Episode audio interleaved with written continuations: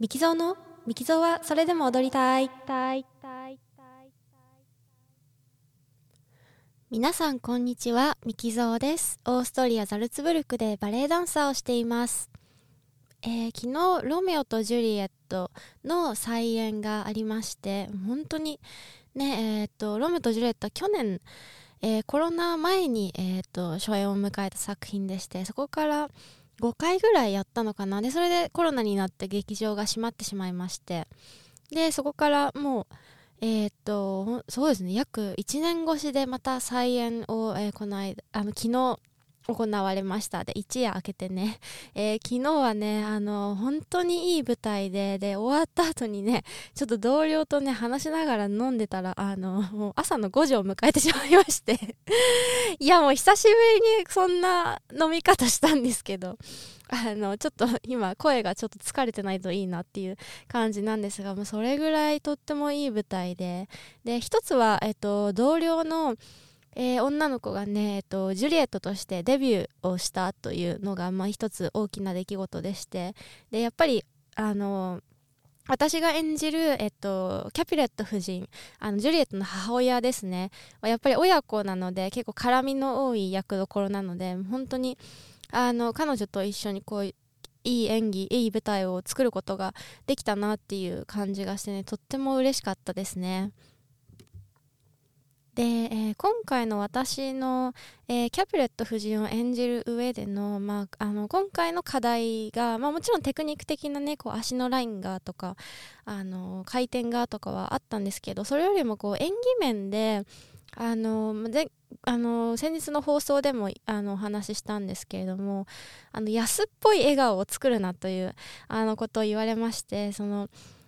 なんだろうなあのすごく高貴な人ですごくあのパワーを持ってる女性なんだけどこうすごくミステリアスな人だから簡単には感情を顔に出さない。だからこう笑うとしたら目の奥だけで笑ってあのそのあの笑わないでくれっていう風に監督から言われてですね。で一回こう笑わないで 踊ったら今度はそれは怒ってるように見えるって言われたりとかしてねもう分かんないとか思って。でその本番の前日にですねなんか映画とかで、あのー参考になる映画がないかななんかそういう女王的なこうキャラが出てくる、あのー映画を見ようかなと思ってですね見つけたのがあのネットフリックスなんですけれどもあの映画っていうかねあのシリーズもののドラマなんですけど「ザ・ラスト・ツァー」っていうあのツァーってツァーで発音合ってるのかな？あのロシア皇帝の、えー最後のロシア皇帝のお話でですね、えー、と実際にそのまあ、あった事件を、えー、と元にして、まあ、ドラマとその史実というかね専門家のその歴史家の人のそのお話とかをこう、ま、交えてこうドキュメンタリードラマ的な感じであの進んでいくね。すごい面白い。まだ4話ぐらいまでしか見てないんでで結末がどうなるかちょっとわからないんですけどすごい面白いドラマを見つけてですねその皇帝の奥さんあの皇妃ですね。ロシア皇妃のまあキャラクターというかその性格とかねそのなんだろう。うんと置かれてる状況物語的のその物語の中のその状況っていうのはもちろんキャプレット夫人とは違うんですけれどもそのなんかね振る舞い方とか歩き方とかこう目線の配り方とかあとその感情が強く出た時の喋り方とかがあこういう感じかなと思ってでそのドラマをまずっと見てたんですよね。でもまあこれ見たけどあのできるかなちゃんと舞台で。明日なんだけどみたいな感じで。明日なんだけどこれ。私演技大丈夫かなとかまあ思いながら当日を迎えたんですね。でまあそういう風に迎えた当日なんですけどやっぱりそのお客様を入れてお客様を目の前にしてロメオとジュリエットを演あの私たちが演じるっていうかねあのお見せするっていうのがすごく久しぶりだったんですね。あの前回も前回はあの無観客で、えっと、フィルミング、えっと、撮影だけしてそのビデオをあのネットで配信していたので実際そこにはお客さんがいなくてこうまあ、私たちは演じてて、まあ、それはそれでこう久しぶりに舞台で、まあ、ライトがあって衣装があってであの音楽があってっていうことがすごく久しぶりだったのでそれはそれで楽しかったんですけどまあやっぱりお客様がいる舞台とは全然あ比べ物にならないんだなっていうのを今回思いました。でこのキャプレット夫人を演じてて一番面白いポイントっていうのがあのそのさっきの安っぽい笑顔を見せないミステリアスにあの振る舞うっていうその舞踏会のシーンがあってその他にもこうすごく怒りをあらわにするあのシーンがその娘とのいざこざというかね娘がやっぱりその婚約者と結婚したくないって言って反抗するのにあの怒りをすごくあらわにするっていうあのシーンもあればあと泣くシーンが2個ぐらいあるんですね。あの最初は最初に泣くシーンは、えっと、愛人のティボルトがロミオに殺された時にそこに駆けつけて泣くっていうシーンがあってで2回目はそのジュリエット娘のジュリエットが死んでしまった時に泣くっていうシーンが2つあるんですけどその感情の起伏がすごく多い役だったのでそこが役だったっていうか役なのでそれがすごく面白くってすごく勉強になる役だったんですけどあの泣くのってやっぱぱり怒りはねまだあの練習中でも割とそのなんだろうその怒りのなんだろうポイン怒りのポイントに自分の感情を持っていくのがまだ簡単というか 何て言ったらいいんだろうそんなに難しいことじゃないんですね。あの相手がいる場合にそ相手の例えばジュリエットに怒りを向けるんだったらジュリエットに対してその怒りを向けるっていう感情を見せるそういう踊りを練習のうちからするっていうのはあの私は結構できてたと思うんですけれども泣くシーンに関してはなんか日によってすごいあのいい感じに泣ける人日によってもなんかどう頑張っても泣けませんみたいなあの日があってなんだろうあのやっぱ女優さんってやっぱすごいですよね「はい泣いてください」って言ってそのカメラが真ん前にある中であんな風にこう泣けるっていうのはまあすごいなと思うんですけれどもまあそそんな感じでこう泣きの演技はちょっとコンディションに波がある状態で、まあ、当日を迎えてたので、あのな今日泣けるかなみたいなねあの心配があったりもしたんですけれどもで普段私がその泣きのシーンをどうやって練習してるかということについてちょっとお話ししたいなと思うんですけどあのその泣きのシーンになった時はえっとまあ、例えばそのシーンが、えっと、愛人のティボルトを殺されて失った時の、えー、涙のシーンだったらその愛人とのその嘘の思い出を自分の中で作ってその思い出を思い返しながら泣くっていうことを私の場合するんですね。でああの彼はこんな風に話して話しかけてたとか彼はこんな風に私に触れてたっていうのを嘘をめ嘘メモリーを作り上げてですねあのそれを思い出しながら泣くっていうのをねしてたんですけどあの本番になってそのシーンに差し掛かった時にあのまあもちろんその思い出からあのー、入ったんですけどなんかねその練習では一回もそんなことをあのまあその演技の演技する時に私ずっと頭の中で喋ってることが多くってなんか説明しにくいんですけどそのその人物として自分の頭の中でずっと踊りながら喋ってるっていうあのタイプっていうかね喋ってるんですけど一回もそんなこと練習で言ったこと私言ったことないっていう言葉がバーって頭の中になんか流れてきてというかあこんこんでそのこういう風にティボルトが私に触れてたっていうのその感触とかもリアルにこうなんか思い出されてっていうとちょっと変なすごく変な言い方なんですけどああこっちの左の頬をこんな風に触って触ってくれたとかこんな温度だったこんな質感だったっていうのがもうなんかリアルにブワって自分の中に入ってきてそれでなんかああそれがもうないんだわって思って自分で。思ってっていうかまあ最初からないんですけどそんなものは。なんか思って。で急に私もう死のうって思ったんですね。その時に。で私練習で練習の泣きのシーンではそんなこと一回も考えたことなかったんだけど急にその時にあもう私何もないんだもうもう死んで彼のところに行こうって思って。で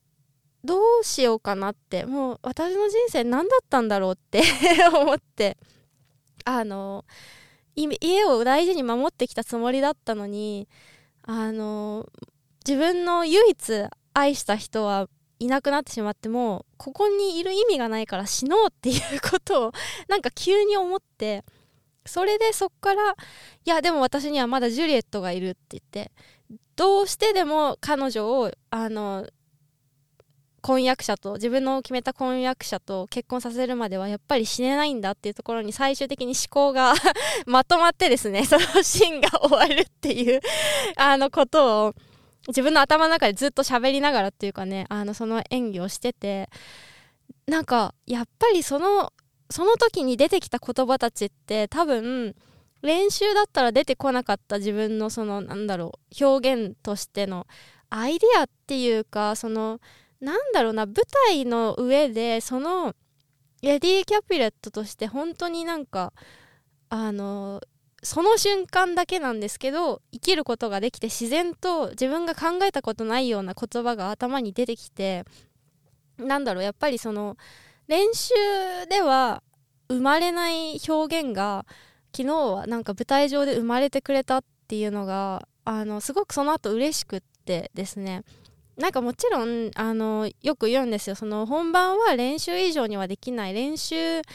あのでやってきたことしかできないんだっていうのはそれはもちろんそうであのなんだろうな。テクニック的なことで言うと練習してない回転はやっぱり 本番舞台でも回転できないしあのジャンプとかバランスとかやっぱり一生懸命練習してきたから舞台でその成果が出せるっていうのはもちろんそうなんですけどなんかあの舞台の上でしか発生しないなんなんて言うんですかね発生しないもの発生しない表現というかその場じゃないと生まれないものが確かにあるなっていうことをなんか最近あのすごく感じる機会が多くてアンナ・カレーニナのあのリディア夫人でもそうなんですけど私この役としてこの言葉をこの言葉というか私の場合は言葉で考えることがすごく多いので役作りの中で。この言葉は私一回も練習で考えたことなかったなっていうことが結構本番でバッて出てきてそれをそのまま表現することができるっていう瞬間が今年に入って結構あってなんかそれがやっぱり舞台のマジックっていうかそのお客さんがいるそのテンションの中でのその化学反応みたいな感じなのかなって思ってねなんかそれを今回も感じることができてねすごく嬉しかったです。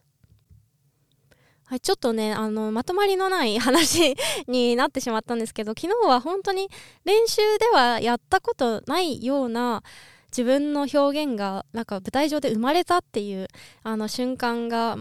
経験できたっていうのがすごく自分の中で大きくてでその後のえっとなんだろうパドゥドゥっていうかあの男性と一緒に踊るシーンがあってその、えっと、ロード・キャピュレットそのえっとまあ夫ですよね。キャピュレット夫人の夫と一緒に踊るところがあるんですけれどもそこも終わった後に2人で「え今日すごい良かったよね」とか「良かったよねやっぱり」とか言ってなんか別に練習中もすごい悪い日っていうのはあの彼と踊っていてそういうことは、まあ、なくて。まあちょっとしたミスがあったりとか、まあ、こここもうちょっと改善しようねってことはあったんですけど大体こうコンスタントにあの調子は上ってきてたんですけど今日すごい良かったよねって2人で言ってその後袖で2人で小躍りして やったやったとか言ってあの喜びあってですねでまああの全部のシーンが終わって最後のジュリエットのお墓に来てこう泣くシーンも全部終わってでああ終わったと思って その場で疲れて座り込んでたらあのバレエマスターがその子を通りかかってバレエマスターってそのバレエ監督と別にその我々のあ指導するというかね指揮するあの立場の人なんですけれどもバレエマスターがこう通り過ぎて振りか振り返ってこっち振り返ってグッてこう親指立ててあのなんか良かったよっていう合図をしてくれてですね、まあ、あのバレマスターもあんま褒めない人なんででああ良かったんだなと思って。でその後あの終演後にこうみんなでこう喜びを分かち合ったりするんですけどなんかその時もなんかねすごい今日良かった。あのいろんなことがその前回の公演よりもすごく良かったしあの良かったよって言ってバレマスターにも言ってもらったしで監督もねすっごい良かったよありがとうっていう風にあの言ってもらえたのでああやっぱ今日良かったんだなっていう風にあの思ってね すごく嬉しかったです。というわけでその後ね、まあ、5時まで同僚と飲んでしまうわけなんですけれども、まあ、今日明日とねお休みなのであのゆっくり体を休めたいなと思います。すいませんちょっとねあの二日酔いと寝不足でねあの話の話がね ちょっと頭の回転がやっぱり寝不足だと遅くてですね。今日もあのとにかく明るいピアニスト里美さんとコラボ収録をさせていただいてあのショパンとバレエについてねそのお話しさせていただいたんですけどちょっと私の頭の回転が 遅くてですねあなんか喋りに喋りがちょっとね覇気がないっていうか感じにはなってしまったんですがでもやっぱりさとみちゃんとお話しするとその作品とかバレエとか音楽とかなんか芸術そのものに対するねあの考えがすごく考えというか理解が深まる感じがしてねいつもとっても楽しくお話しさせてあのいただいてですね今回一番私的にその彼女とのコラボ配信でハイライトだったのがその、まあ、あるそのショパンの曲に対してあここでこのあの近づいたその人が近づいたって捕まえたいと思ったらまたふーってこうあのなんだろう離れていってしまう。あのつかめそうでつかめないみたいな届きそうで届かないみたいなそういう儚い感じがあるよねっていうのそう音でここは近づいててでここでたーって離れちゃってっていうのをあのさとみちゃんが説明してくれてですねそれでああそっかそういう風に曲が作られてるんだっていうのをね思ってねあのそれがすごく楽しい瞬間でした、えー、よかったら概要欄概要欄に、えー、リンクを貼っておきますので、えーと、と聞いてみてください、えー、それでは最後まで聞いていただきありがとうございました。またお会いしましょう。